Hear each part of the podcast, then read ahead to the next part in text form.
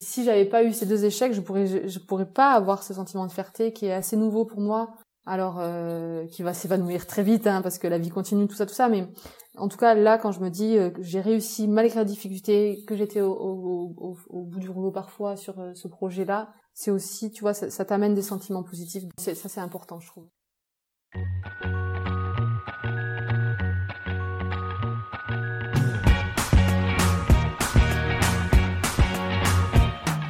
Bonjour à tous et bienvenue dans La Page Blanche. Je suis Émilie et dans ce podcast, j'invite des auteurs pour discuter de leurs derniers romans, d'écriture et de processus créatifs. Ensemble, on parle de livres, d'édition, de la manière dont on construit une histoire, des doutes, des joies, des galères qui jalonnent la vie pas toujours facile de l'écrivain. Avec ces discussions, j'espère partager avec vous des idées de lecture, mais aussi une bonne dose d'inspiration.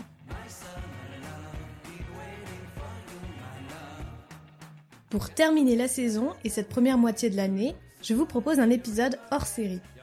Un format un peu différent de d'habitude, plus long et qui ne prend pas la forme d'une conversation traditionnelle. C'est un épisode où je laisse de l'espace à mon invité du jour pour s'exprimer librement sur différents sujets ayant trait à l'écriture. Si vous aimez la page blanche, n'hésitez pas à le partager sur les réseaux et autour de vous, et à vous abonner depuis votre plateforme d'écoute pour ne rater aucune publication. N'hésitez pas à me faire vos retours sur Instagram, sur le compte la page blanche-du-bas podcast. Et si vous écoutez cet épisode depuis Apple Podcast, pensez à me laisser un petit commentaire ou 5 étoiles. C'est parti donc pour ce premier hors-série de la page blanche.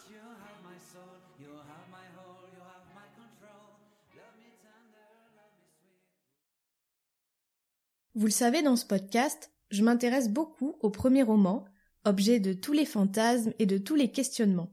Beaucoup de mes invités m'ont ainsi raconté leur parcours et l'écriture de leur premier texte jusqu'à la publication. Mais une fois ce fameux premier roman édité, qu'est-ce qui se passe vraiment? Est-ce que c'est aussi simple de se remettre à écrire sous la pression du deuxième roman, d'écrire dans de toutes autres conditions? Est-ce qu'on se sent plus légitime dans son travail d'auteur une fois qu'on a été publié? Et surtout, est-ce qu'on est certain de l'être à nouveau? Est-ce que le rapport à l'écriture évolue entre temps Est-ce qu'on écrit différemment? Est-ce qu'on a moins de doutes ou plus encore? Et une fois qu'on a mis les pieds dans le monde de l'édition, est-ce qu'on voit les choses autrement? Ce sont toutes ces questions que j'ai eu envie de poser dans ce premier hors-série. Quoi de mieux pour cela que de demander à Sophie Astrabi, qui vient tout juste de publier son deuxième roman, justement, de revenir dans le podcast? Sophie a été la première autrice à me dire oui quand j'ai lancé la page blanche au début de l'année 2019. À ce moment-là, je n'avais encore sorti aucun épisode. Je cherchais mes premiers invités. J'essuyais silence et refus de la part de beaucoup de maisons et d'auteurs, mais Sophie, elle, sans hésiter, a tout de suite accepté de me faire confiance. À l'époque, on a enregistré un épisode autour d'un café, avec les moyens du bord, mais surtout avec beaucoup de cœur et de motivation. C'était une rencontre très spéciale qui, en plus de ça, marquait mes premiers pas de podcasteuse.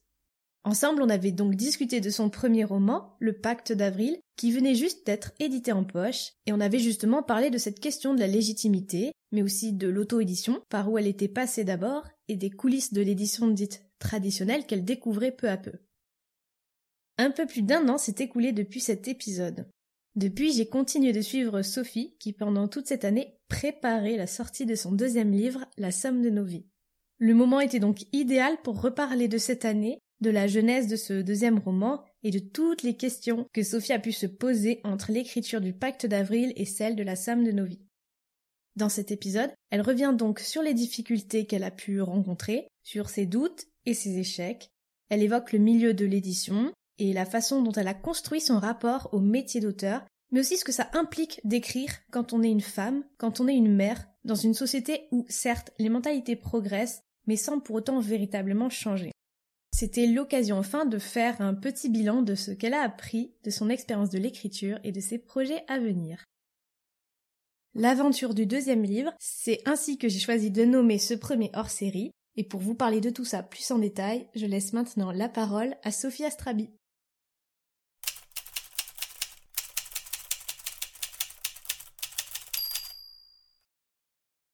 Quand j'ai écrit mon premier roman, je pensais pas du tout au deuxième roman parce que vraiment je m'étais mis un objectif euh, atteignable selon moi, c'était juste de finir mon premier roman. Donc l'idée d'en écrire deux, c'était déjà mais quelque chose qui me paraissait mais euh, trop trop loin. Donc c'était pas du tout le sujet. Et puis il faut dire aussi qu'à la fin de mon premier roman, j'ai eu euh, un grand temps de latence qui était de euh, une fois que tu l'as fini, qu'est-ce que tu fais de ce roman? Et donc il s'est quand même passé deux ans où moi j'ai repris le travail puisque j'avais donc arrêté pour écrire mon premier roman. j'ai repris le travail, j'ai repris ma vie et puis c'est un peu resté dans un tiroir. Donc c'est vrai que le temps entre mon premier et mon deuxième roman est assez long. Et ensuite, une fois que j'ai été publiée, euh, j'ai pensé évidemment au deuxième parce que je me suis dit, bah en fait, euh, tu peux écrire un roman, donc tu peux essayer d'écrire un deuxième roman. Donc évidemment, j'avais entendu beaucoup parler de, du deuxième roman qui était difficile à écrire. J'ai trouvé que c'était vrai, que c'était très difficile d'écrire un deuxième roman. Et j'en ai d'ailleurs écrit plusieurs entre le premier publié et le deuxième publié. Je trouve que clairement d'écrire un deuxième roman, et je pense que ça sera pareil pour le troisième, le quatrième, le cinquième s'il y a, c'est toujours une, on remet les compteurs à zéro. C'est comme si tu te dis, euh, je vais faire une nouvelle course. Tu n'as aucune idée si tu vas la finir. En fait, il y a plein de conditions qui rentrent en jeu. Euh, est-ce que tu t'es bien entraîné? Est-ce que tu es en forme? Est-ce que euh, est-ce qu'il fait beau ce jour-là? Enfin, c'est un peu pareil. C'est, je veux dire, c'est un peu difficile de se dire, ok, j'en ai écrit un, c'est bon, je peux en écrire deux. Tu peux toujours te dire, en fait, je suis un auteur à un roman, je suis un auteur à deux romans, je suis un auteur à trois romans. Je parle souvent du premier roman en disant qu'il est frais et que le deuxième, il faut pas se répéter et ni le troisième. Et je dis aussi, d'ailleurs, je l'ai dit dans mon premier livre, que hum, on retrouve souvent euh, les tics, les, les, habitudes, les sujets, les, les maladresses ou, ou, même, ou même les bons points, mais bon, que assez critique, on va dire, sur moi-même, on retrouve toujours euh, ce qui va pas ou trop d'habitude dans un deuxième roman, et donc c'est un peu frustrant aussi de se dire, euh, je suis dans un schéma de moi-même, et donc est-ce qu'un jour ça ça s'épuise pas un petit peu cette source qu'on a en nous, que je ferai ça toute ma vie, euh, j'en sais rien. je trouve que c'est aussi rassurant de se dire que peut-être pas, et peut-être que oui, et cette possibilité qui s'ouvre, c'est aussi, ça ne tient qu'à nous de se réinventer en fait, je pense. Moi, je suis un peu cette personne qui est qui a peur du de l'entrée dans la lumière euh, rapide, genre euh, tu sais, je pense souvent à des chanteurs qui ont fait euh, euh, leur, leur tube et puis qui ont disparu. Puis tu sais, c'est toujours un peu triste, tu le vois dans une émission parce qu'ils essaient de revenir, tout ça. Enfin, moi je pense souvent euh, à ça en me disant, j'espère que si je veux écrire mon deuxième roman, je vais l'écrire et il sera, il sera bien. Et mais de pas faire ce genre de flash échec, j'ai réussi un truc, mais c'est tout ce que j'ai réussi à faire. Et en fait, je vais essayer toute ma vie, je n'y arriverai pas et je serai qu'une, je sais pas, une sorte de de mini-star. Euh, je veux pas m'accrocher à quelque chose à laquelle je pourrais pas réussir. Et en même temps, c'est un juste milieu à trouver parce qu'il faut aussi se battre pour réussir certaines choses. Donc euh, moi, ce que je voulais pas, c'est me dire, ok, t'as écrit un premier roman, c'était peut-être un accident parce que je l'ai beaucoup pensé. Est-ce que j'ai pas réussi par euh, naïveté, un peu parfois quand tu fais pas les choses sérieusement, bah t'arrives à les faire et quand tu te prends la tête, t'y arrives plus. Et c'était un peu mon impression aussi parce que donc après le premier, euh, j'ai trouvé ça difficile, j'en ai écrit deux autres, mais je me disais bah en fait euh, t'as pas fait exprès et et t'y arriveras jamais à réécrire un deuxième roman. Tu te dis aussi que t'as envie que ça marche parce que c'est vrai il y a la pression du deuxième. Enfin moi je sais que mon éditrice m'en parlait pas mal. Elle me disait euh, qu'il fallait que le deuxième soit bon. D'accord, évidemment. C'est ce qu'on souhaite tous, mais ce que je veux dire, c'est que quand elle me disait ça, ça me mettait une pression euh, assez forte, et puis je me disais, euh, ok, mais pour être bon, ça veut dire que il faut qu'il soit bon pour moi, mais il faut qu'il soit bon aussi pour les lecteurs. Et du coup, tu te mets à te mettre dans la tête des lecteurs. Et donc, tu sais plus trop pourquoi tu fais les choses. Tu sais, tu sais pas si tu les fais naturellement, si c'est vraiment ce que toi tu veux dire ou ce que les autres veulent entendre. Et ça, c'est un, une difficulté qui est dure à gérer parce que du coup, comme pour mon premier, mon objectif c'était de terminer mon roman. Pour celui-ci, c'était de réussir à plaire. Et donc là, euh, on sait très bien que c'est vraiment pas la chose à laquelle il faut penser. Et d'ailleurs, je pense que c'est pour ça, entre autres, que euh, j'ai trouvé ça difficile d'écrire le deuxième et que je pense que je me suis un peu perdue en chemin. La légitimité, c'est clairement un problème euh, pour moi. Je pense que ça l'est pour beaucoup de personnes et pour beaucoup de femmes aussi. En tout cas, je me suis pas dit en écrivant mon premier, j'ai réussi à écrire et j'ai été publié que ça me légitimisait. Surtout qu'en plus, comme il y a du temps entre le premier et le deuxième, il y a aussi le côté attends, euh, je suis pas la même personne. Enfin moi je suis convaincue qu'on ait plusieurs photographies euh, à des instants différents de notre vie, mais qu'on n'est pas toujours les mêmes personnes en fait. Euh, donc c'est une question que je me posais et puis c'est euh, c'est un vrai problème. Euh, je sais pas si un jour on arrête de se poser des questions, si si les gens qui se qui donnent l'impression d'être légitimes, est-ce qu'ils le sont vraiment ou est-ce que ils le paraissent? Parce que moi je suis pas sûre que les gens quand ils me regardent ils se disent ah cette fille elle se sent pas légitime. Moi quand je regarde les autres personnes qui ont écrit leur deuxième roman, je me dis pas ça a été difficile alors que pourtant on dit tout le temps de tout temps on dit que écrire un deuxième roman c'est difficile. Et il y avait ça aussi, c'est-à-dire que je voyais les autres gens réussir euh, facilement, euh, de mon point de vue, à écrire leur deuxième roman. Et moi, je trouvais ça difficile d'écrire mon deuxième roman. Et en plus, je le disais. Et j'avais l'impression que personne ne le disait trop. Ou alors, tu le dis une fois que c'est fait. Donc, c'est plus pareil, tu vois. Enfin, ce qui est dur, c'est de le faire et de se dire que c'est dur. Et évidemment, quand tu l'as fait, tu dis que c'est dur, mais ça n'a pas la même saveur parce que tout le monde a l'impression que tu as réussi. Donc, euh, finalement, c'est dur, mais c'était faisable, en fait. Et on pense pas où c'est dur, mais c'est pas faisable. Du coup, j'ai écrit donc mon premier roman. J'ai écrit un deuxième roman qui n'est pas bon un troisième roman qui n'est pas bon. Et donc, euh, quand tu as écrit un roman qui a été publié, que tu as écrit deux romans qui, ont, qui sont pas bons et que tu t'en lances dans le quatrième roman, donc tu as plutôt une, addition négative dans le sens où tu as euh, une réussite, deux échecs. Franchement, c'est hyper dur. Être écrivain, c'est pas une étincelle justement, c'est euh, beaucoup de travail, beaucoup de persévérance. Et je me souviens très bien de m'être dit à l'écriture de celui-ci, de La Somme de nos vies, que si j'arrivais à écrire ce roman, je pourrais être fière de moi parce que ça sera vraiment beaucoup de persévérance et de travail. Et, euh, et c'est quelque chose qu'il faut pas oublier parce que c'est toujours pareil quand on voit un épisode dans la vie euh, des gens, tu vois que le moment où le, livre sort, mais en réalité, euh, il y a beaucoup de travail, de persévérance. Quand on arrête d'écrire un roman à mi-chemin parce qu'on trouve ça trop dur, c'est pas la bonne excuse parce que effectivement c'est trop dur. Donc je dis souvent que hum, c'est pas parce que les choses sont dures qu'on ne peut pas les faire. Toutes les choses belles sont dures. L'idée du roman, c'était au cours d'une discussion avec ma première éditrice qui était en train de vendre sa maison. Et donc, elle m'a dit, euh, c'est vraiment fascinant le métier d'agent immobilier, tu devrais écrire sur ça. Donc globalement, c'était l'idée, euh, tu devrais écrire sur quelqu'un qui fait, qui vend sa maison, qui fait visiter ses maisons. C'était euh, un peu un pitch comme ça. Donc c'est elle qui a initié l'idée, la toute petite idée du départ. Et ensuite, c'est vrai que moi, ça me fascine parce que bah, j'habite à Paris et, que regarder par les fenêtres de tous ces bâtiments, de me dire mais comment c'est possible de vivre là, de d'idéaliser parce que c'est vrai que c'est quand même incroyable euh, les endroits qu'il peut y avoir euh, dans cette ville. Donc je suis un peu partie dans ce dans cette idée-là de me dire que moi quand je me balade dans la rue, j'imagine ce qui se passe derrière les fenêtres et que dès qu'il y a un rideau un peu transparent, je suis euh, je suis au max parce que je me dis je vais voir un bout de ses vies. Donc c'était un peu ça l'idée, et puis ça s'est construit euh, doucement parce que moi je suis partie de ces gens qui ne savent pas ce qui va se passer à la fin, donc c'était euh, une idée de base. Et donc euh, je me suis dit tiens, est-ce que ça pourrait pas être une dame qui se sent seule et donc pour combler sa solitude fait croire qu'elle va vendre son appartement, et de l'autre côté une jeune fille qui elle, pour s'évader comme moi je le fais, visite des appartements sans nullement le but de les acheter. Donc c'est un peu parti comme ça. Toute la thématique autour de, du livre qui est donc un peu, euh, je, sans trop le dire, mais ce côté-là, euh, il y a la façade d'un immeuble et ce qu'il y a derrière, et donc c'est un peu la métaphore de ce qu'on montre vraiment aux gens et ce qu'il y a au fond, ce qui se passe vraiment dans leur vie. Euh, elle s'est construite au, fur et à mesure parce que j'ai pas pensé tout de suite. Et puis, en fait, il y a souvent des gens qui disent que les romans sont imposés à eux. Alors moi, j'ai pas mon roman qui s'impose à moi, mais je suis assez surprise à chaque fois à quel point les choses s'enclenchent euh, quand tu écris. En fait, tu dis mais en fait c'est trop bien. C'est exactement euh, tout se met euh, dans l'ordre, tout s'enclenche. Effectivement, il y a cette métaphore là, il y a ci, il y a ça, il y a ça. Et tu te rends pas compte que ça se fait tout seul. Et à la fin, tu dis ah oui ok, en fait tout s'enclenche bien. Alors bien sûr, quand t'écris, tu fais aussi des retours en arrière en te disant attends, je vais juste placer là, ça là pour que ça puisse répondre à ça qui est page 300, tu vois.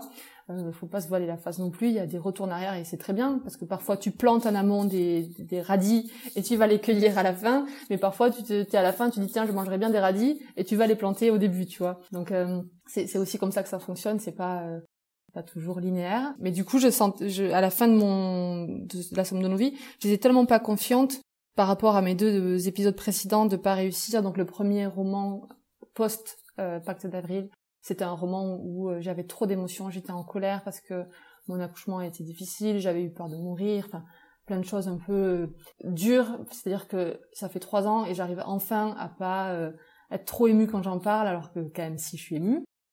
Et donc mon deuxième roman, qui donc est nul, était était un peu trop énervé. C'est genre j'avais besoin de de balancer beaucoup trop de choses. Et donc le deuxième après, c'est un peu, tu vois, tu dis mince, j'en ai écrit un ou qui est pas bon, tu te dis euh, il faut que, il le faut. Alors je sais pas pourquoi, il faut que tu écrives l'autre, un autre. Et en fait, quand tu l'écris, du coup, tu, tu pars un peu dans tous les sens parce que tu tu mets trop de d'envie, je pense, trop de de frustration de pas avoir réussi plein de choses. Et là, pareil, ça, ça échoue parce que ça part dans tous les sens. Donc c'est surtout ça le troisième du coup, ça part dans tous les sens. Et donc après, moi, je suis dans un état d'esprit, euh, je sais pas si je vais y arriver, donc je suis pas du tout sereine. Et puis je me dis en fait, euh, Le premier, il, était, il était pas bon, ça je le savais, mais le deuxième, je savais pas s'il était pas bon, et on, m'a dit ouais, en fait, il est pas terrible. Et donc là, tu te dis ok, et donc tu te dis, euh, toi, tu le trouvais pas trop mal, euh, il est pas terrible, donc tu te dis quel recul tu peux avoir sur ce que t'écris, et ça, c'est assez compliqué. T'as pas le recul nécessaire, donc euh, quand j'ai écrit La somme de nos vies, à la fin, je me suis dit peut-être qu'il est nul. Je me suis mis un petit coup de pied euh, aux fesses en me disant euh, écoute maintenant il a écrit ce roman peut-être qu'il est nul. Et dans ce cas-là euh, je me disais que peut-être j'arrêterais. Parce que comme c'était quand même ça aurait été le troisième nul j'aurais eu vraiment une ardoise négative. Donc je me disais bon ben celui-là c'est en fait j'en pouvais plus aussi. J'en pouvais plus d'essayer de, créer quelque chose qui me convienne et de pas réussir. Ça se voit pas autant mais c'est à dire que si tu c'est trois fois de construire une maison et que tu arrives pas je pense que la prochaine tu lâches toute prête tu vois et donc j'avais euh, envoyé euh, mon manuscrit, enfin j'ai écrit, à Louise, mon éditrice, et je lui dis j'aimerais que tu lises euh, mon livre. donc j'avais très très peur, je l'ai envoyé, j'avais envie de, de, jeter mon téléphone d'une falaise après pour ne plus avoir, pour jamais avoir la réponse. Et en fait elle m'a dit qu'elle avait beaucoup aimé et que, et que si, si je voulais partir avec elle, et eh ben elle m'accompagnerait.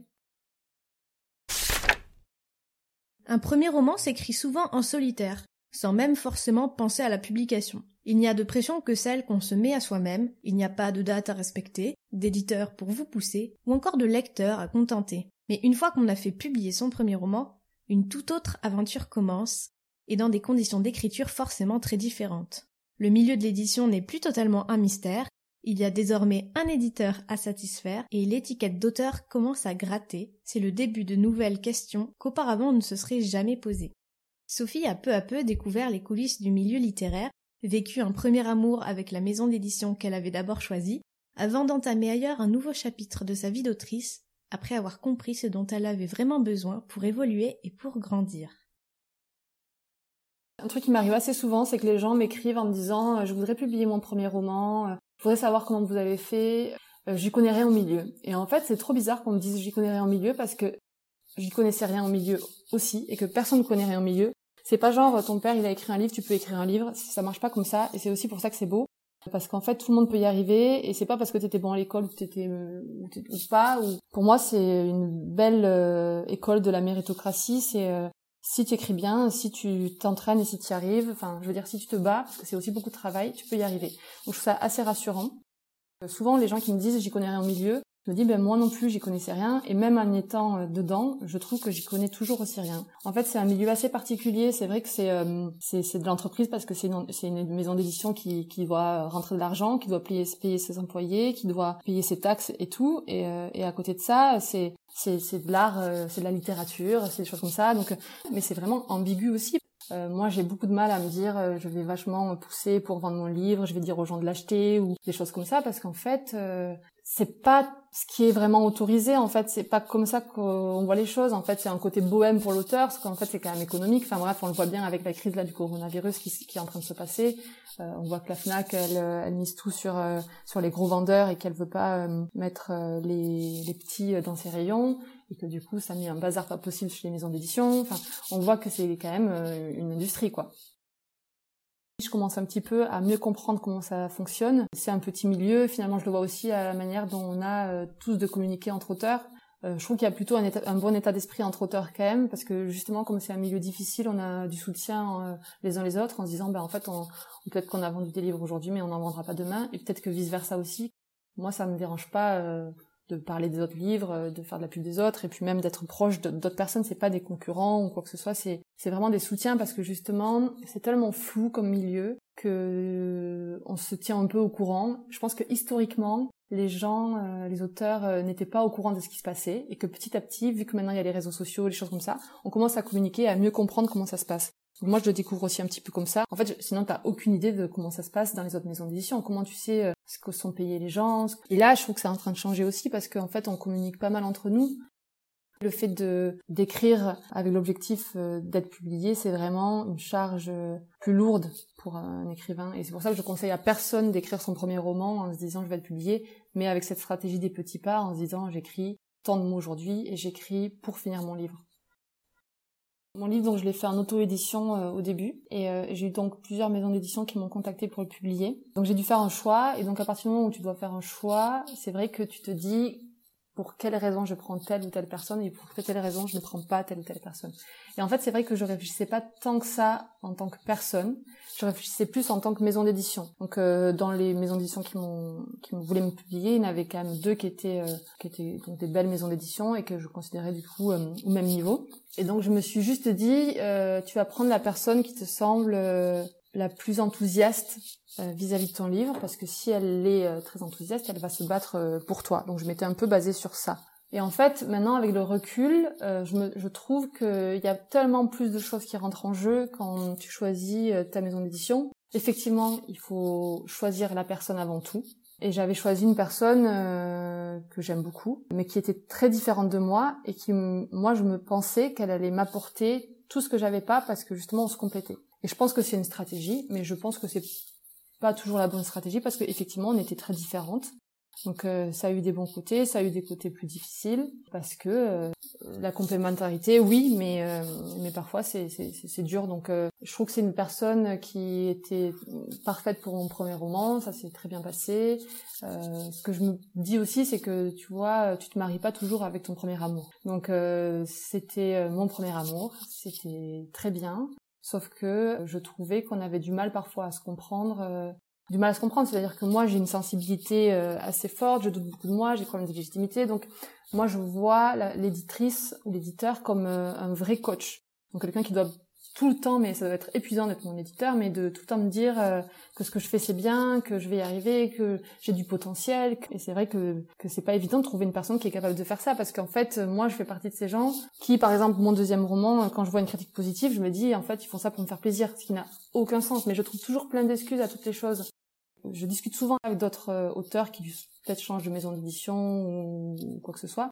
Et en fait, on recherche pas tous la même chose. Donc, il faut vraiment faire le point sur ce qu'on est et ce, qu'on recherche, parce que moi, quelqu'un qui est donc après mon premier roman, qui remet tout en question, qui se dit est-ce que je suis capable d'écrire un deuxième roman, qui se dit euh, que qui, part dans tous les sens, qui, doute beaucoup, qui peut se dire un qui se mettre à pleurer un soir en se disant en fait non, je suis pas capable de faire ce que je fais.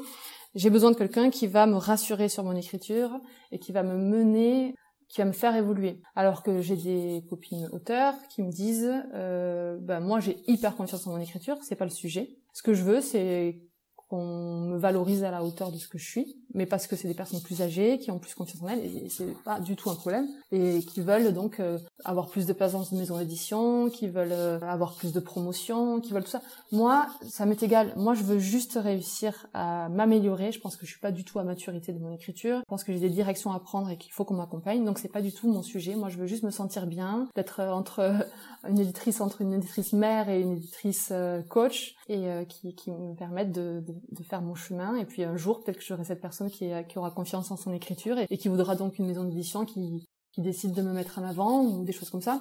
Donc voilà, c'est surtout se poser les questions. Qu'est-ce que je veux? Quels sont mes besoins? Quelles sont mes faiblesses? Et, quel choix je dois faire pour réussir à combler mes faiblesses? Parce qu'en fait, l'écriture, c'est c'est tellement euh, dur et instable et tout que c'est il faut vraiment se sentir bien dans ses baskets pour écrire, je pense. Alors ça veut pas dire qu'on n'a pas des névroses ou des choses comme ça, mais en tout cas se sentir euh, qu'on nous, qu'on nous accompagne dans euh, dans nos problèmes en fait. Donc euh, ça dépend où sont tes problèmes. On peut changer de maison d'édition. Idéalement, je pense que c'est bien aussi de créer une vraie relation avec son éditeur. Je me dis c'est c'est pas un objectif en soi de changer de maison d'édition, mais s'il faut le faire, il faut le faire sachant que c'est pas facile de le faire aussi parce que c'est des choses assez bêtes, c'est assez euh, pratique, enfin des questions, pratiques. En fait, c'est que aussi tu t'apprends à connaître une maison d'édition, euh, qui fait quoi dans la maison d'édition, et puis du jour au lendemain, ben en fait c'est des nouvelles personnes qui font les choses. Du jour au lendemain, t'es à nouveau quelqu'un d'inconnu. En fait, c'est vraiment un côté très euh, entreprise aussi. Euh. Après, c'est pas un truc auquel j'ai beaucoup pensé. Euh, moi, je me suis surtout dit, euh, il faut que quelqu'un m'accompagne un peu dans ce deuxième roman, en fait, parce que j'avais l'impression vraiment de me noyer dans l'écriture de ce deuxième roman. J'y arrivais pas. Plusieurs choses aussi, c'est-à-dire que effectivement, j'ai eu euh, un enfant entre temps et c'est assez bouleversant. J'avais trop d'émotions en moi pour réussir à canaliser tout ça et à mettre ça sur papier de manière intelligente et que ce soit pas plein de sujets contradictoires qui m'occupent l'esprit j'avais besoin aussi euh, de passer à une autre étape et donc euh, je pensais que pour cette autre étape il fallait une autre personne parce que je pensais qu'on se correspondait euh, pas suffisamment. Enfin je sais pas trop comment l'exprimer mais en fait c'est juste que voilà on évolue dans la vie aussi c'est comme ça. mon éditrice aujourd'hui. C'est quelqu'un avec qui j'avais gardé contact parce que elle avait déjà voulu publier le pacte d'avril, donc on avait déjà un peu discuté, on avait gardé contact et c'était quelqu'un que j'avais beaucoup apprécié parce que j'avais trouvé que c'était quelqu'un de doux. Moi, je suis quelqu'un de doux aussi dans le sens où, euh, bah, comme je le disais, j'ai beaucoup d'émotions, je suis très sensible, on peut vite me vexer. en gros, tu, tu me dis une phrase quelque chose qui va pas me faire plaisir, je vais la ressasser pendant hyper longtemps, je vais me dire mais pourquoi elle a dit ça, euh, je vais me remettre vachement en question. Enfin bref, je suis assez fragile en tout cas sur les émotions, donc euh, c'est pour ça que je parle beaucoup de socle à mettre en place. Et donc cette personne-là, je l'avais trouvée euh, très juste dans ses mots, avec une douceur, un accompagnement, une franchise aussi. Donc j'avais jamais perdu contact avec cette personne. Et quand je me suis dit que je n'arrivais pas à faire ce que je voulais aussi, euh, je l'ai contacté en me disant euh, voilà, euh, j'ai écrit euh, un deuxième roman, j'aimerais que tu le lises parce que j'ai envie d'avoir ton avis. Et donc c'est comme ça que ça s'est fait parce qu'elle m'a dit qu'il lui plaisait. Puis elle a eu les mots évidemment, elle m'a dit qu'il lui plaisait, mais il y avait pourquoi il lui plaisait, qu'est-ce qu'elle aimait dans mon écriture, est-ce qu'elle pensait de de ce que je pouvais être comme auteur. En fait, c'est des choses comme ça. Avoir une vision sur soi, c'est vachement important. C'est-à-dire que on peut se dire j'aime ton livre, mais si on te dit j'aime ton écriture et j'aime la personne que tu es, ça change tout aussi. Ça veut dire que c'est pas une affaire d'un livre, c'est une affaire personnelle, c'est une vraie relation qui se construit et c'est vraiment euh, c'est vraiment épatant comme métier éditeur parce que c'est quelqu'un qui va m'appeler euh, vendredi soir à 21h euh, si euh, s'il le faut ou même même je sais même pas pourquoi je dis vendredi soir parce que ça peut être un samedi en fait ça ne s'arrête jamais pour eux. C'est un métier passion. C'est et, ça, c'est très agréable parce que c'est pas une relation d'entreprise malgré tout. C'est une, une, relation euh, entre deux personnes. Et euh, moi, ce qui me plaisait aussi, c'est qu'elle me voyait aussi comme un, alors c'est pas un très beau mot, mais un investissement en se disant que euh, que j'ai du potentiel et que elle se dit que toutes les deux on peut aller quelque part. Et ça, c'est important parce qu'on voit souvent dans les auteurs que c'est pas leur premier livre qui marche. Alors si, bien sûr, ça arrive, mais moi, je prends souvent la référence des deux auteurs que j'adore, c'est euh, Fuenquinos qui a été connu à son huitième roman, et euh, Delphine de Vigan avec son cinquième roman, tu vois. Donc c'est un peu utopique de croire aussi qu'avec son deuxième roman, on va casser la baraque ou quoi que ce soit, ou avec son premier. C'est mieux de se dire, euh, on construit quelque chose ensemble, et moi je dis souvent, même si on n'a pas de recul sur soi, je me dis souvent, euh, cette personne va me permettre d'écrire le roman de ma vie. Et je sais pas lequel sera le roman de ma vie, mais en fait c'est l'objectif que j'ai dans ma vie. Enfin mon objectif avant c'était d'écrire un livre, de le terminer. Mon objectif maintenant, c'est de réussir le, à écrire le roman de ma vie. Je sais pas si le jour où j'écrirai le roman de ma vie, je m'en rendrai compte. Et puis, qu'est-ce que ça veut dire Je sais pas. Est-ce que ça veut dire que c'est moi qui suis complètement contente de ce que j'ai fait, ou est-ce que c'est la critique qui sera complètement ravie de ce que j'ai fait? J'en ai pas la moindre idée. Mais en tout cas, c'est un genre euh, d'objectif devant moi, un genre de lumière euh, au bout du tunnel que je vois, et que je me dis, euh, voilà, si j'écris, c'est pour ça. C'est pour qu'un jour, j'ai réussi à faire exactement ce que je voulais faire, et que j'en sois fière, et que, c'est le roman de ma vie.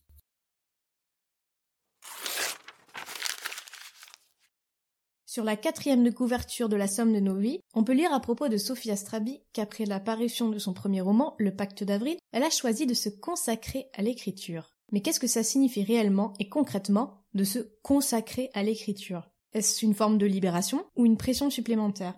Le travail de l'auteur n'est pas toujours bien perçu au quotidien et être écrivain à temps plein n'est pas un chemin toujours facile à prendre.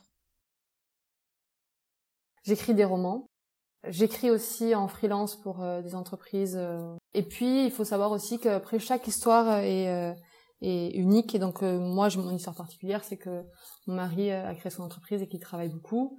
Et que du coup, ça va bien aussi que j'ai cette flexibilité-là pour accompagner. Vu qu'on a des enfants, c'est un peu nécessaire aussi. Ce qui est dur, c'est que justement, comme je suis consacrée à l'écriture, si jamais je ne réussis pas à écrire de roman qui n'est pas publié, il y a le côté financier bien sûr, mais il y a le côté, ben en fait, euh, c'est un passe-temps quoi. Donc ça c'est assez dur en termes de pression, de se dire euh, est-ce que je vais y arriver?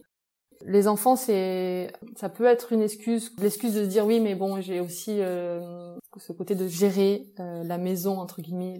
Moi, je trouve que c'est un peu une pression de se consacrer à l'écriture. Enfin, moi, j'aimerais avoir un travail avec des collègues, alors peut-être pas à, à, temps plein parce que entre l'écriture de pour des entreprises, l'écriture des romans et aussi euh, cette contrainte de, des heures pour les enfants, ça c'est compliqué.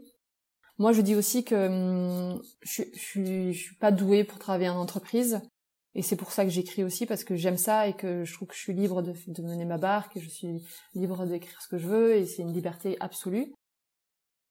C'est quand même assez connu que c'est difficile pour un auteur de gagner sa vie. et que c'est censé être un passe-temps. Alors bien sûr que c'est du plaisir et tout, mais c'est vrai qu'en France on a un peu la tendance à penser parce que elle prend du plaisir ou il prend du plaisir à, faire ce qu'il fait, c'est pas un travail. Et en fait c'est tellement, euh, à l'envers de ce qui devrait exister. En fait c'est juste euh, c'est culturel, historique et tout ce qu'on veut, mais ce qu'il faudrait se dire aussi c'est que c'est pas parce que tu prends du plaisir que tu peux pas euh, en faire ton métier. Donc en fait, c'est ça qui est aussi hyper ambigu. Et puis du coup, c'est vrai que c'est perturbant aussi pour un auteur de se dire en fait, j'aime ce que je fais, je peux pas le revendiquer, je peux pas espérer gagner ma vie comme ça. Donc il y a aussi beaucoup de techniques entre guillemets. Et comme c'est un métier qui ne s'apprend pas, où on nous donne pas vraiment d'informations, c'est aussi de réussir soi-même. Alors moi, je trouve ça à la fois rassurant parce que du coup, je me dis pas que j'ai mal écouté en cours et que je fais mal ce que je fais, et, euh, et, un peu inquiétant aussi parce que hum, je ne sais pas comment ça se fait que je, je sache le faire en fait. L'écriture, c'est mon travail, mais justement, je me sens toujours un peu redevable de, de dire euh, oui, mais j'écris aussi en freelance, comme si tu vois d'écrire pour une entreprise euh, qui me paye tout de suite, enfin pas en attendant mon, mes comptes une fois par an, puisque c'est comme ça que ça fonctionne pour les auteurs. Donc d'avoir un peu un côté oui, j'ai un salaire qui tombe, mais ça, je trouve que c'est vachement culturel de se dire oui, j'ai un salaire et tout et tout. Donc ça, euh, c'est un, c'est, un point. Ensuite, euh, d'être auteur, c'est vachement compliqué jusqu'à ce que ce livre sorte, parce que là, tu as, le moment où le livre sort, donc oui, t'es auteur. Euh, dans six mois, quand je serai en train de paniquer sur l'écriture de mon troisième, et je me dis peut-être qu'il sortira jamais, tu diras, est-ce que tu es vraiment une autrice si tu es en train d'écrire mais qui sera jamais publié Toujours ce problème de passe-temps ou pas passe-temps. Alors là, bien sûr qu'on est pile poil dans la période de mon livre qui vient de sortir. Peut-être c'est plus facile pour moi de dire que je suis écrivaine, mais ça va euh, vriller parce que c'est toujours pareil, ce côté de, se dire oui, est-ce que Alan Théo il est chanteur? Euh, parce qu'il a sorti un tube il y a 20 ans, je sais pas. C'est aussi ça, tu vois, se dire euh, c'est un rapport au temps, donc est-ce que est-ce que ça perdure toute la vie? Oui, j'aurais toujours écrit deux livres, mais est-ce que je serai toujours auteur? Je suis pas sûre.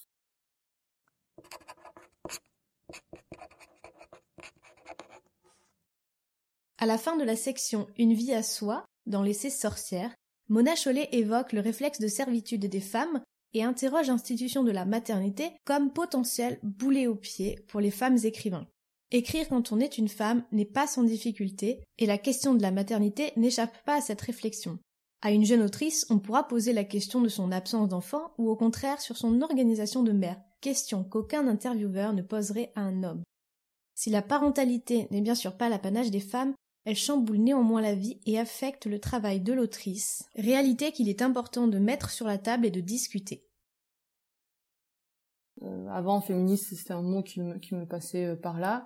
Maintenant, euh, je suis clairement, alors il y a bien sûr la situation qui a changé, mais je me rends compte à quel point être maman, c'est très beau et tout ce qu'on veut, mais c'est aussi très injuste. C'est très déséquilibré les relations dans la société, ce qu'on attend de nous, tout ça, et puis la charge d'un coup, on se prend une responsabilité énorme je suis devenue quand même euh, féministe euh, parce que j'ai pris conscience des choses en ayant un enfant. Après, moi, j'ai vraiment le nez dans le guidon, c'est-à-dire que j'ai deux filles, donc euh, la première à trois ans, la deuxième à six mois pratiquement. Donc clairement, on est dans le vif du sujet. J'ai pas l'impression que d'être devenue mère, ça m'a, ça m'est beaucoup changé. je trouve que vraiment, je suis la même personne. Le seul truc, c'est que je trouve que ça, ça, ça enlève beaucoup de liberté. Moi, je trouve que l'écriture, euh, c'est difficile avec un enfant parce que du coup, tu as des contraintes horaires, donc comme je disais, qui sont que euh, bah, le soir euh, à 17h45, là où tu te trouves, tu dois partir parce qu'à 18h15, tu dois récupérer un enfant. Et ça, c'est dur parce que écrire, pour moi, c'est des idées, des constructions qui mettent du temps à se mettre en place. Tu mets du temps à te replonger dans, dans ce que tu étais en train d'écrire aussi parce qu'il faut retrouver l'univers et tout et tout et que du coup de se dire bah quoi qu'il arrive tous les jours à 17h45 il faut partir. Moi je trouve ça un peu l'herbe sous les pieds. Donc je trouve ça assez compliqué à gérer ça de parce que pour moi euh, moi ma période préférée de la journée c'est le matin en me disant j'ai toute la journée devant moi pour réussir ce que j'ai à faire. Du coup je trouve ça assez dur euh, d'avoir des contraintes. Pour moi euh, c'est un métier où les contraintes n'aident pas. C'est très personnel moi, je rêve d'une semaine euh, dans une cabane au bord d'un lac où je pourrais écrire euh, sans limite. Et si c'est à minuit, c'est à minuit, même si c'est pas hyper, c'est pas tellement ma personnalité, mais de se sentir libre de n'importe quoi et puis de pas être dérangé. La charge mentale, elle existe et euh, c'est réel et c'est comme ça. C'est trop, on est trop nouvelle dans la génération des femmes qui partagent les tâches pour que ce soit pas ancré en nous, tu vois. Donc je suis d'accord que les hommes euh, font leur part de plus en plus, mais en fait, notre mère, nos mères, elles faisaient tout. Et ça, c'est ce qu'on a vu, donc c'est inscrit dans nous. Donc faut pas se voiler la face. Euh, même si mon mec il fait beaucoup, il n'aura pas cette pression permanente dans l'esprit de se dire attends, est-ce que j'ai pensé à faire ça? Est-ce que j'ai laissé ce qu'il fallait pour manger? Est-ce qu'on a du lait à la maison? Est-ce que si Est-ce que ça? Ça, c'est vraiment euh, très féminin et je pense qu'il faudra des générations et des générations pour que ça évolue. Moi, je trouve que effectivement, d'avoir un enfant, ça vient mettre des ondes dans ton esprit, ça crypte un peu toi, ta pensée. Et j'en parle souvent avec euh, avec Alia euh, Cardin, qui, qui est donc aussi une autrice, qui me dit tout le temps, mais moi, pendant trois ans, deux ans, après la naissance de l'enfant, je suis complètement chamboulée parce que on a l'esprit, enfin c'est réel, je veux dire c'est scientifique que, que, les hormones sont là et que ça perturbe ta manière de penser. Enfin, moi, je sais très bien qu'enceinte, je suis arrivée en bas de mon immeuble avec l'impossibilité de me souvenir de mon code, tu vois. Alors que bon, enfin, c'est quatre chiffres et que c'est tous les jours. Donc, euh, clairement, la maternité, la grossesse, c'est neuf mois, mais c'est plus que ça. Et ça aussi, c'est assez perturbant parce que déjà, c'est toute la vie, parce qu'il y a tout le côté de pensée, mais il y a aussi cette période un peu compliquée euh, quand tu viens d'accoucher, de, de remettre ton esprit en place, de retrouver tes mots. Euh, moi, je souviens que je cherchais beaucoup mes mots aussi. Et, euh, et c'est assez connu en fait euh, que, que, voilà quand une femme vient d'accoucher, elle n'a pas les mêmes capacités mentales tout de suite pour faire ce qu'elle a à faire en fait. On est différents pour plusieurs raisons. Alors il y en a qui diront que c'est parce qu'on est des femmes et on est des hommes, fortement on est différents. Je suis d'accord et pas d'accord dans le sens où moi je trouve que c'est des choses toutes bêtes, mais dans toutes mes copines, chaque fois qu'on en discute, par exemple, il y a des choses qu'on fait et qui est typiquement féminin, c'est que par exemple s'il reste euh, s'il reste une, une, part de, de, gâteau, bah on en a envie, mais on va dire bah non on va le laisser à notre mec parce que je comprends il a il a besoin de plus de calories, puis voilà, et puis on a un peu toujours ce côté-là de sacrifice. Alors je pense que c'est justement parce qu'on est, euh, on fait des enfants et que si on revient loin, loin, loin, loin dans les temps, finalement, euh, t'avais euh, une chance sur je sais pas combien de mourir en couche. Donc euh, finalement, être mère, c'est déjà un sacrifice dans le sens où historiquement, si on n'avait pas avancé dans la médecine autant, on pourrait mourir à chaque fois qu'on donne la vie. Donc je pense qu'il y a un côté comme ça qui est ancré en nous de cet esprit un peu de sacrifice et puis même la grossesse, c'est vachement de sacrifice. Euh, pendant neuf mois, euh, si tu bois de l'alcool de temps en temps, t'en bois pas. Si tu fumes, tu essaies d'arrêter. Si, si tu, tu, peux pas faire le sport. Enfin, c'est déjà, on commence très tôt à se dire, on, bah, ça y est, nos libertés, elles commencent un petit peu à, à être coupées. Et mine de rien, bah, moi je sais que bah, l'autre jour ma fille elle est tombée, on m'a appelé pour me dire il faut peut-être faire des points, tout ça, bah ça m'a vachement travaillé. Je pense que mon mec, ça l'a travaillé aussi, mais pas pareil, tu vois, genre, ok, bon, bah, on va faire des points, et puis voilà. Alors que moi, c'est, ok, on va faire des points, euh, mais moi, j'ai jamais fait de points, je sais pas comment on fait des points, qu'est-ce qu'il faut que je fasse, enfin. Et puis en plus, il y a aussi ce regard-là de dire, la société attend de nous de faire ce qu'il faut en tant que femme. Et un mec, s'il se rate un peu, on dire, oh là là, enfin, tu vois, le mec a un peu des excuses, tu vois, le côté, ouais, c'est un mec, euh, c'est le mec. Euh... Alors que nous, on a un peu cette responsabilité euh, de, faire ce qu'il faut et d'être, euh, de maintenir ses enfants en vie. Bien sûr que c'est pareil pour les mecs, mais c'est quand même pas pareil. Et donc, à la naissance de ma fille, je me suis dit, en fait, en fait, je me souviens très bien de ma fille où j'étais inquiète de si elle allait bien ou pas. Elle avait, je sais pas, deux mois, et je me disais, purée, mais en fait, ça va être ça ma vie maintenant, d'être inquiète tout le temps. Et je me souviens, j'avais envoyé un texto à une copine, elle m'a fait, mais en fait, c'est ça, être mère, c'est s'inquiéter tout le temps. Elle m'a fait oui. Et je suis là, quoi? Mais c'est horrible ce que tu es en train de me dire. Et en fait, non, heureusement, tu t'inquiètes pas euh, tout le temps et ça se détend au bout de trois mois de vie. Mais je me suis dit, en fait, ça y est, moi je me souviens que ce jour-là, quand elle m'a dit oui, j'ai je me suis dit, ma vie est finie. Et c'est quand même incroyable, tu vois, de se dire euh, que c'est ce qu'on subit à la naissance du premier enfant. Euh, ça, remet les idées en place sur ce que c'est vraiment. Et, et donc forcément, ça, c'est clair, c'est un bruit de fond permanent d'avoir des enfants. Et, et ça aide pas toujours l'écriture. Ça va être très bizarre de dire ça, mais il y a un côté abétissant à avoir des enfants. Parce que justement, tu as ta charge mentale permanente de te dire, ok, euh, les vaccins, la visite des, six mois, euh, euh, la nourriture, est-ce qu'on passe à l'autre lait, est-ce que les couches ça va enfin, Et ça, c'est vraiment pas intéressant du tout. Et c'est un, bruit de fond, donc comme je disais, qui est là. Et donc ça, vraiment, ça devient, c'est assez gros, donc ça prend beaucoup de place quand même. Donc voilà, après, je pense que je suis je culpabilise beaucoup. Ça aussi, ça c'est un truc très important, la culpabilité des mères. Je pense que c'est très très fort chez la femme, la culpabilité. J'ai donc ce bruit de fond permanent et, euh, et que je pense pas que les hommes l'aient. Parce qu'aussi, ils savent qu'on est le dernier maillon de la chaîne et que s'ils se ratent, on est là. Alors c'est un peu dur, je le disais tout le temps à mon mec et c'est vrai que c'est dur pour les mecs de dire ça d'entendre ça. Moi, j'avais vraiment ce sentiment-là et c'est ce qui m'a le plus paniqué euh, en ayant un enfant, c'est me dire que si mon mec oublie un truc, moi je suis là Et j'avais l'impression que lui se disait qu'effectivement j'étais là, donc en fait j'étais le dernier maillon, et que si moi j'oubliais un truc, il y avait personne d'autre. Et donc c'est une responsabilité qui je trouvais, assez écrasante, et qui du coup effectivement euh, vient euh, gêner euh, la création. Moi je vois bien aussi que par exemple ma, ma la grand-mère de mon mari me dit tout le temps bravo d'avoir réussi, de t'occuper de tes petites filles, d'avoir écrit un livre, parce que pour elle je m'occupe forcément à 100% d'elle, tu vois. Alors c'est pas non plus le cas. On me, on me le dit ça bravo, et je pense pas qu'on dise à mon mec bravo de réussir à gérer ton entreprise et de t'occuper de tes enfants, tu vois. Ça c'est clair. Et c'est aussi beaucoup cette question de dire euh, comment vous allez faire maintenant que vous avez un enfant, qu'on pose forcément aux femmes et qu'on pose jamais aux mecs. On pose jamais à ton mec euh, comment tu vas faire euh, pour t'organiser alors que tes enfants. Et ça, je trouve ça terrible. Et justement, je trouve qu'il faut le faire. Il faut poser cette question aux mecs, même si au début ils vont être complètement décontenancés, genre mais pourquoi tu me poses cette question Bref, mais c'est quelque chose qui, c'est une démarche aussi. De la... Moi, je trouve que le féminisme, c'est une démarche de la part des femmes de faire un pas aussi vers les hommes qui ont subi cette culture. Et forcément, eux, c'est pas leur enlever un droit de devenir féministe, mais c'est un peu quand même leur dire, écoute, euh, avant, euh, tu, faisais, faisais pas à manger, tu faisais pas le ménage, tu fais pas tout ça. Enfin, ça, c'est la, donc euh, les générations dessus. Et maintenant, ça va, tu vas devoir le faire. Donc forcément, euh, je comprends mille fois que ce soit un peu chiant, tu vois, de, de, de rentrer dans tout ça. Et, euh, et donc, euh, je pense que c'est plus dur pour une femme d'écrire, effectivement, pour toutes ces choses, toutes ces raisons, mais que c'est quand même pas impossible non plus. Et que je pense, je suis pas la fille la plus rigoureuse du monde, je suis pas la fille la plus organisée du monde, je suis pas la fille la plus euh, efficace, pratico-pratique, pragmatique, tout ça, et que j'y arrive quand même. Donc, et moi, je dis souvent, si j'y arrive, je vois pas de raison pour que les autres n'y arrivent pas.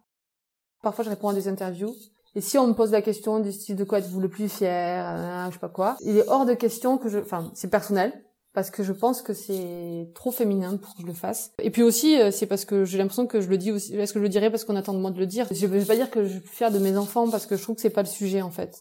Ça me dérange pas que les gens le disent, c'est juste que je trouve que c'est une question qui finalement les femmes disent souvent, les hommes un peu moins. Après, euh, après, on a, on a posé la question à Zidane euh, en 98, euh, est-ce que c'est le plus beau jour de votre vie? Et il a quand même répondu non, le plus beau jour de ma vie, c'est le jour de la naissance de mes enfants, tu vois. Donc c'est pas non plus euh, féminin féminin, mais tu vois, on est vachement surpris de la réponse de Zidane, alors que ce serait une réponse d'une femme, on dirait bah oui, évidemment.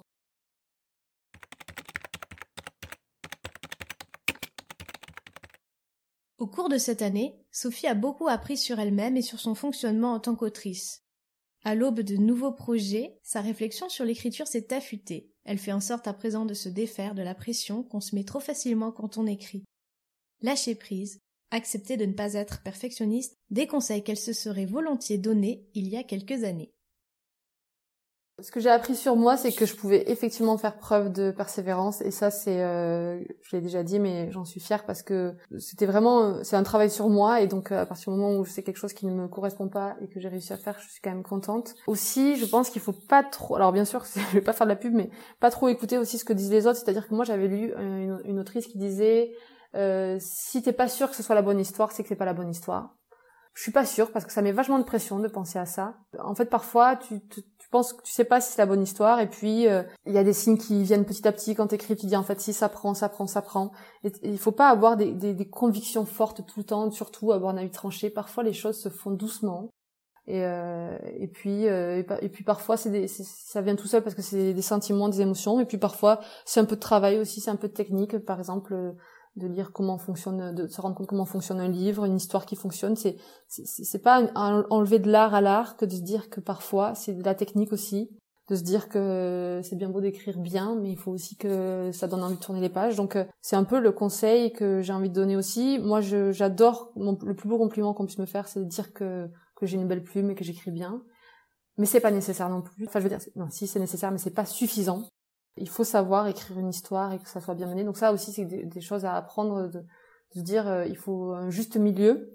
Et donc c'est ce côté un peu être organisé, c'est nécessaire pour écrire, et en même temps laisser une part d'inconnu, c'est pas euh, un problème. Donc vraiment de se dire euh, que les conseils des autres, que comment les choses, les autres fonctionnent, de ce qui marche pour les uns ne marche pas forcément pour les autres en fait. Euh, on est tous euh, différents, on a tous des défauts, des, qualités, et, euh, et, en fait, ça sert à rien de se dire que parce que cette personne, elle a réussi à écrire facilement son deuxième roman, parce que cette personne, elle écrit facilement en général, ou parce que elle, elle a une idée que la bonne idée doit surgir tout à coup, c'est le cas pour nous, c'est pas forcément le cas. Et aussi, ce que je dis souvent, c'est pas parce qu'on échoue plusieurs fois qu'on n'y arrivera pas ensuite. Parce que donc moi, j'ai échoué deux fois. Moi, je suis quelqu'un qui a du mal à être fier d'elle, euh, à ressentir des, sentiments positifs. Je suis assez dure avec moi-même et tout. Et si j'avais pas eu ces deux échecs, je pourrais, je, pourrais pas avoir ce sentiment de fierté qui est assez nouveau pour moi. Alors, euh, qui va s'évanouir très vite, hein, parce que la vie continue, tout ça, tout ça. Mais en tout cas, là, quand je me dis euh, que j'ai réussi malgré la difficulté, que j'étais au, bout du rouleau parfois sur ce projet-là, c'est aussi, tu vois, ça, t'amène des sentiments positifs de tu vois, c'est un peu facile parce que on regarde euh, la photographie une fois qu'elle a été prise, mais mais bon, ça c'est important, je trouve. Quand j'ai écrit La somme de nos vies, j'étais pas hyper heureuse parce que j'étais vraiment dans le doute et puis euh, j'avais peur et puis je me disais je vais jamais y arriver. Donc euh, je le faisais mais je faisais c'était difficile tu vois c'était une ascension de l'Everest. Et, et souvent euh, c'est pas ce qu'on dit parce qu'il faut tu vois j'ai trouvé ça dur et c'était presque un labeur parfois et souvent, c'est pas ce qu'on attend d'un auteur de dire que ça a été des efforts d'écrire. On attend de lui de dire que c'était un plaisir, qu'il s'est attaché à ses personnages et tout et tout. Ce qui, bien sûr, est le cas, mais euh, il y a ce, ce sentiment, euh, euh, cette lame de fond, euh, de, de l'inquiétude aussi qui existe et ça n'empêche pas. Et puis, tu vois, là, je suis en train d'écrire mon troisième et je prends du plaisir vraiment parce que dans le sens où je me vois dans les lieux, j'ai envie d'être dans les lieux que, j'écris. Et, peut-être que je sais pas si ce livre va aller au bout, il va réussir, mais en tout cas, ce qu'il faut se dire, c'est que parfois t'écris et c'est dur et t'es pas forcément heureux quand t'écris parce que trop de doute, trop de peur, trop de tout ça. Et ça n'empêche pas que le livre il sorte et que et qu'il soit bien. Et, et donc c'est pas de se dire que c'est un peu un peu comme la maternité, il faut pas se dire tout le temps que tout est beau, tout est parfait, ça met trop de pression. Et donc parfois quand t'écris, c'est pas beau, c'est pas parfait et tu sens pas bien et ça ça n'empêche pas que ça fonctionne quand même. Il y a un genre de mythe de l'écriture, de que ce soit fantastique tout le temps, et ce n'est pas le cas. Et euh, je sais pas si ça peut soulager des gens, mais en tout cas, moi ça me soulage de me dire que ça a été dur et que le livre, quand je le relis, parce que je l'ai relu évidemment, je me dis en fait, euh, il va très bien ce livre.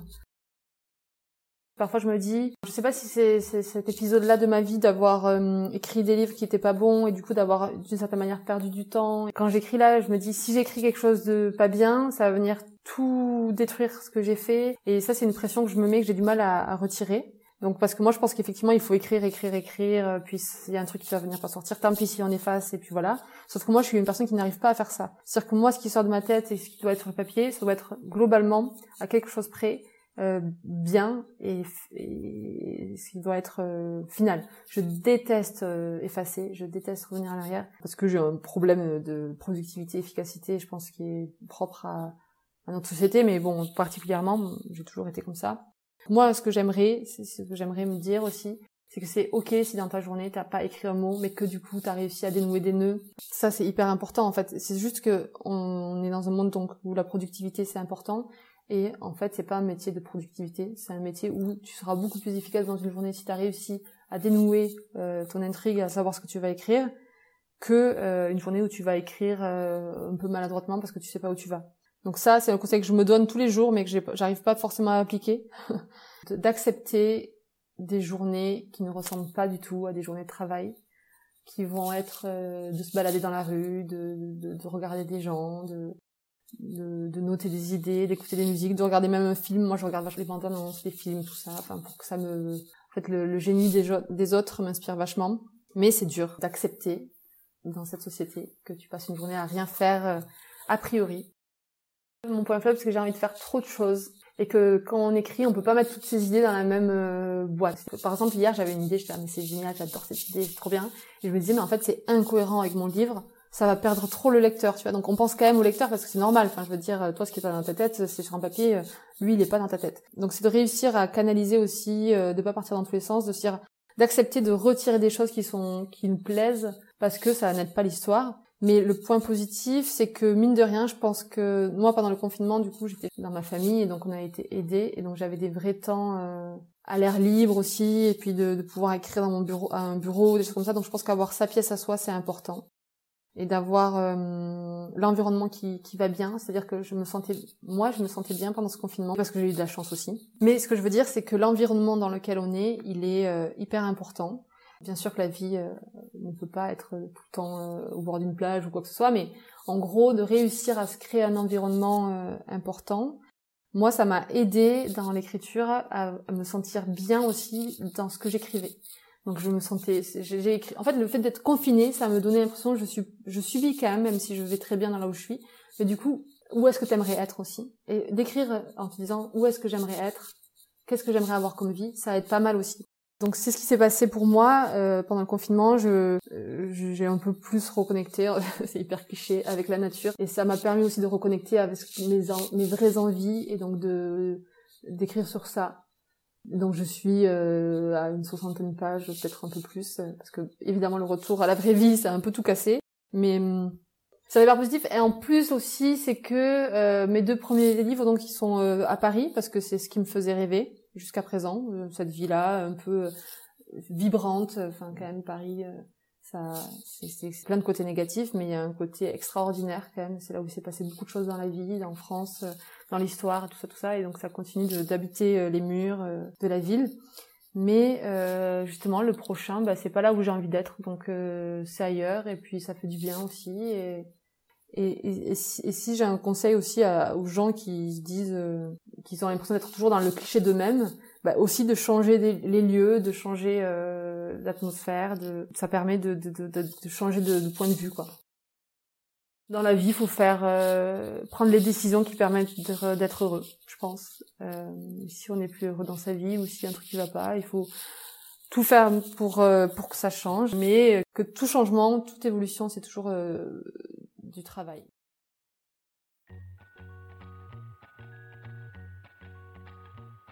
Un grand merci à Sophie Astrabi d'avoir à nouveau accepté mon invitation dans le podcast.